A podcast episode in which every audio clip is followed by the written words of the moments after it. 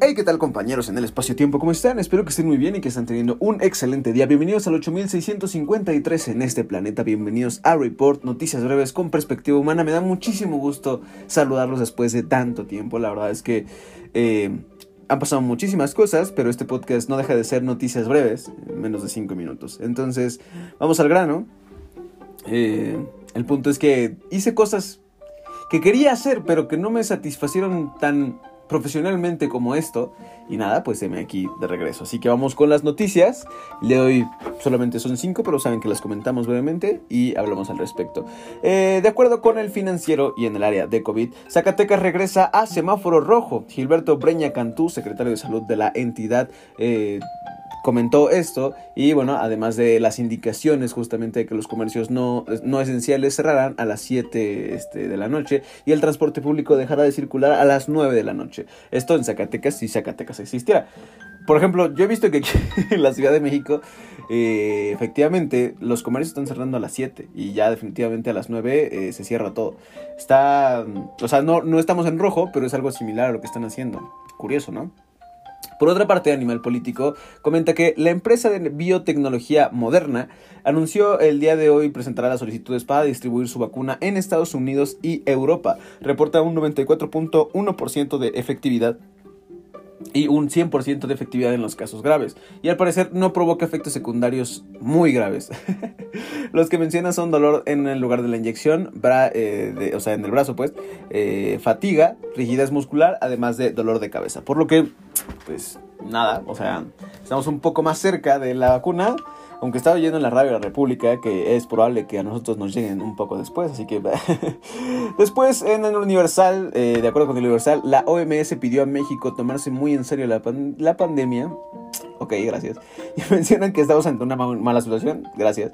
Y este, bueno, con la cual se duplicaron el número de muertes y de infectados en el mes de noviembre. Nada que no sepamos en realidad, pero cabe destacarlo y mencionarlo aquí con ustedes porque pareciera que nos vale muchísimo queso de la pandemia y pues no, o sea, no deberían, ¿saben? no debería. Sin embargo, la gente tiene que trabajar, hay cosas que pagar. Hay muchos problemas en esta sociedad que no se pueden resolver simplemente guardándose y otras de las cuales el gobierno no pone su parte, ¿no? Entonces, pues nada, o sea, seguiremos intentándolo nosotros sin el apoyo de los idiotas que se están volviendo ricos allá arriba. Pasando después a otros temas, con el Bitcoin principalmente, de acuerdo con el financiero, el Bitcoin alcanzó el día de hoy eh, un máximo histórico por 19.857.3 dólares, casi los 20.000 dólares, y bueno, esto significa una alza del 6.4%. Tampoco empiecen a comprar Bitcoin, de manera desesperada, porque tal vez lo sepan, tal vez no, pero es una moneda que regularmente eh, sube y se desploma y vuelve a subir, ¿no? O sea, tiene un... ¿Cómo se llama? Tiene un, este mm, eh, un movimiento bastante brusco en cuanto a su, su valor eh, regularmente, pero pues si se quieren arriesgar puede que en una de esas saquen muchísimo dinero. Finalmente, en proceso, o de acuerdo con proceso, AMLO acusa a la FIL de Guadalajara, de la Feria Internacional del Libro de Guadalajara, de ser utilizada de forma política en su contra. Ay, Dios mío. Ustedes saben, a ver, y si no lo saben, soy todo menos un fan del presidente. O sea, podría considerarme incluso un opositor del presidente. Este, y del gobierno que él encabeza. Esta es una de las razones por las cuales me lo parece. Me parece una opinión bastante ridícula. Puede que el presidente de la FIL, Raúl Padilla López, no comparta ideas con él, que incluso en algún discurso mencione que no está de acuerdo en sus ideas, pero la FIL, o sea, es otra cosa, la Feria Internacional del Libro es otra cosa. Y, o, sea, el, presidente de la FIL respondió que se ha consolidado a pesar de muchas cosas, pero nunca en contra de personas e instituciones. Y pues sí, ¿no? O sea, la FIL no. Los libros y autores sí se pueden hacer, escuchar en contra de, de, ciertas instituciones o personas, pero la Feria Internacional del Libro es distribución de contenido en textual bellísimo, no sé, o sea, para mí son muy importantes los libros y me parece una estupidez lo que dice este tío.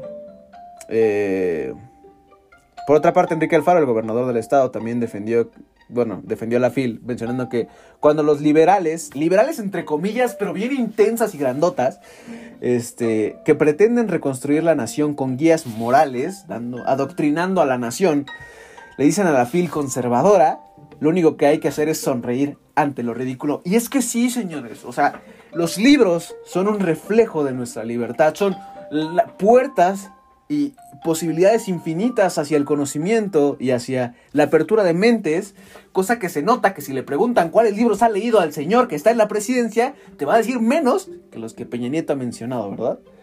Pero bueno, este... Nada, discúlpenme por la euforia, pero vengo con todo, vengo enojado y estoy dispuesto a hacer que esto sea relevante, el podcast y, y esto, para que ustedes jóvenes, o quien escuche este noticiero estén enterados de lo que sucede en este país de forma breve y eh, tomen cartas en el asunto eh, con respecto a eso, ¿no? Seamos ciudadanos informados y llevemos a este país a un mejor lugar. Porque se puede, se puede, y es un compromiso de todos, sí, pero se puede si las personas correctas están en el lugar correcto y actuamos. Y por otra parte, lo único que se necesita para que el mal triunfe es que las personas buenas no hagamos nada. Entonces, hagamos algo por el amor de Dios. Perdón por el mensaje. En fin, Compañeros del Espacio y Tiempo, me dio mucho gusto saludarlos. Nos estaremos escuchando por aquí el día de mañana con más noticias, noticias breves con perspectiva humana. Eh, ya saben que pueden buscarme en mi canal de East en el cual acabo de subir, por cierto, un video del día cero del proyecto Génesis, en el cual me acabo de involucrar con Luzu Vlogs, eh, un youtuber que sigo y admiro muchísimo.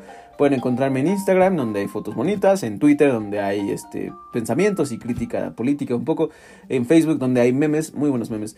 Eh, y ya en TikTok hago bailes y esas cosas. Nada, chicos, busquen en todos lados It's Rich. Espero que tengan un excelente día. Eh, busquen, escuchen la canción Booty Training en Spotify, también está eso.